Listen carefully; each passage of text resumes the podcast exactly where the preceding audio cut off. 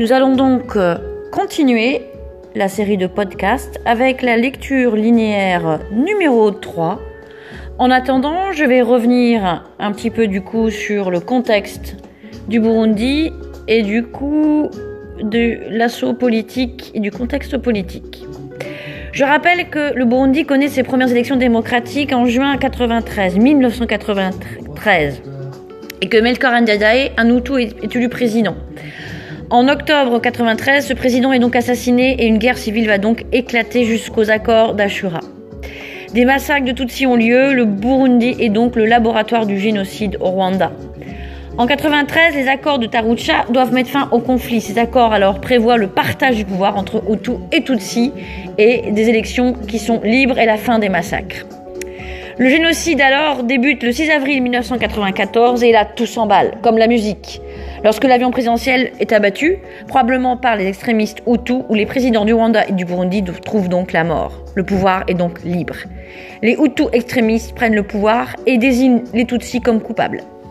Alors le génocide commence dans la nuit du 6 au 7 avril 1994 à Kigali.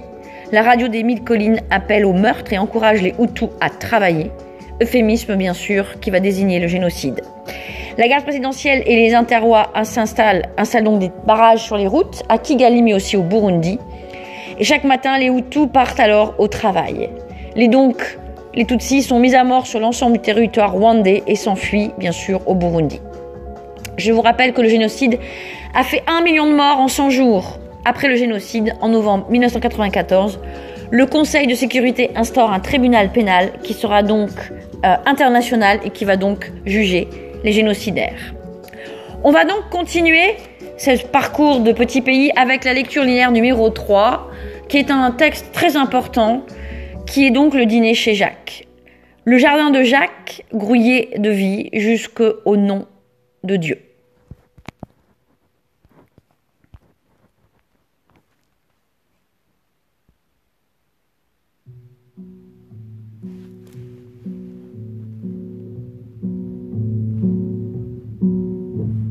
Cimetière s'est formé entre Naco et Moustiquaire. La névralgie d'un robinet, c'est le bruit de ma rivière. Le vent danse dans les rideaux, le grelot de la tringle. Dehors grésille la radio. Nous allons donc retrouver dans ce passage l'enfance de Gabi, comme ici dans le texte de chanson que vous pouvez entendre en bande sonore. Nous avons donc du coup ce passage chez Jacques, Jacques étant un ami de la famille, où on va donc retrouver des personnages du coup importants dans le passage et dans le livre, comme Évariste, mais aussi comme le père, comme aussi du coup la mère. Dans ce passage, euh, eh bien, tout le monde est convié à dîner chez Jacques, qui habite, qui habite du coup au Rwanda. Nous avons donc du coup dans ce passage aussi la description du jardin de Jacques, de la nature, de cet environnement, et un dialogue qui va donc s'échanger d'abord entre Évariste et Yvonne. Yvonne et Évariste sont donc de la même ethnie. Il faudra bien sûr relater les propos de Jacques qui sont extrêmement durs, violents et racistes. De même, se rappeler que c'est le pays de l'enfance, le pays du moment des repas, où l'on mangeait dehors, où on était du coup tranquille, où l'Afrique était convoquée avec ses couleurs, ses bruits et ses odeurs.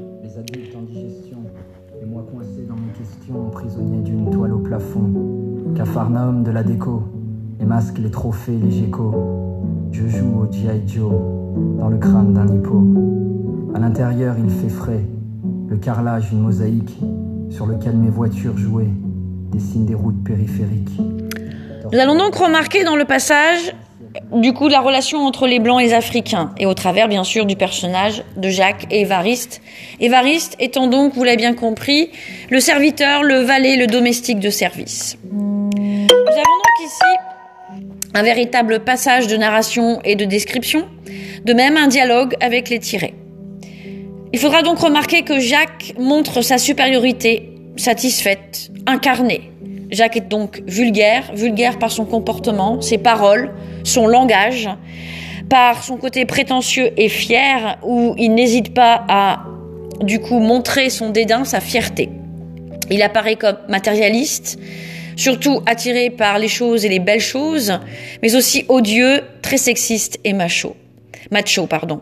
Il apparaît donc comme quelqu'un, un personnage qui représente peut-être la pensée commune hein, de certains concernant du coup l'Afrique et les Africains. Et Évariste, ce domestique, apparaît comme la sagesse incarnée. Il a le sens de la répartie.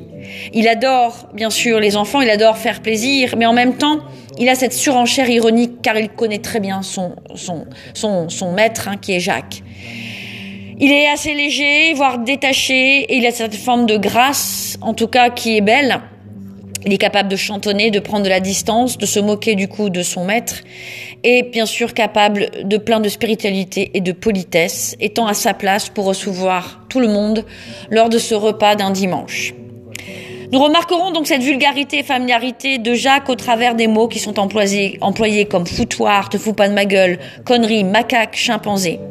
On reconnaît ici Jacques, le parfait colon, le parfait belge qui illustre le parfait raciste.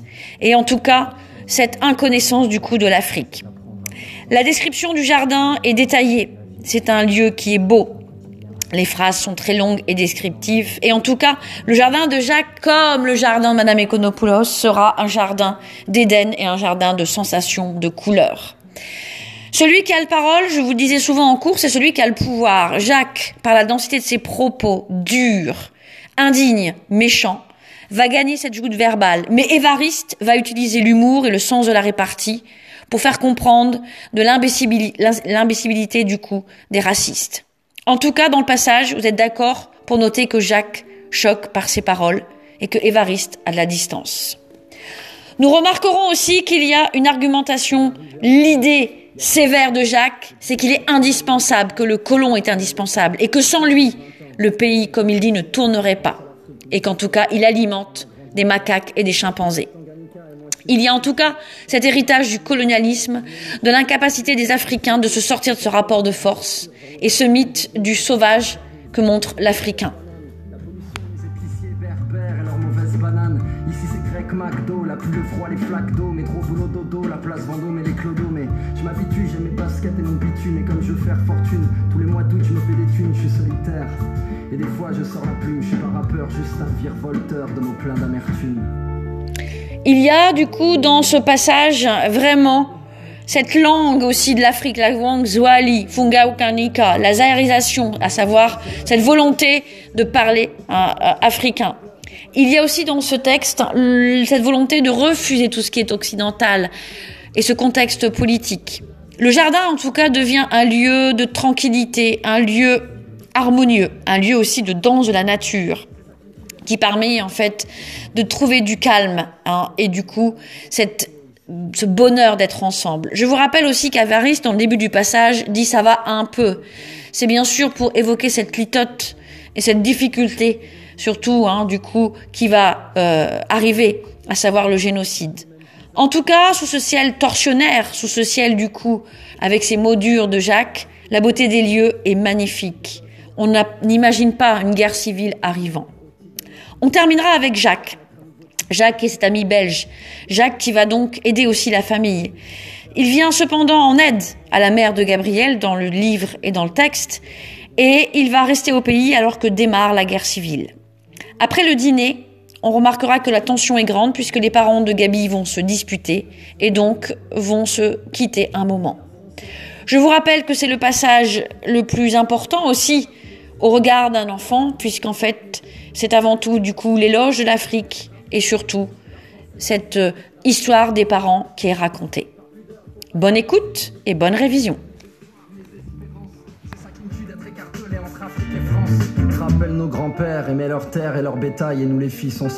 Dans les guerres et les batailles, ma mémoire se paralyse, et ma peine se cautérise des machettes qu'on aiguise. De tous nos morts dans nos églises, j'oublie pas que l'exil, c'est comme une porte d'exit. Je crie mes origines, car c'est comme ça que j'existe. Trop de larmes ont coulé, beaucoup de textes, j'ai gribouillé. Maintenant je regarde le soleil sur le lac d'une plage de Kibouillé. Petite sœur, tu prends la ligne pour les mille collines. Embrasse bien les cousins, embrasse bien les cousines, et puis embrasse aussi la grand-mère à Boutaré. Dis-lui que chaque année que je passe loin d'elle me rend plus taré. Et si tu prends le bus Vénus pour Bujumbura, fais gaffe à toi, aux embuscades à Bougarama. Embrasse papa qui est resté au pays. Dis-lui qu'en France je ne grandis plus. Dis-lui que je vieillis.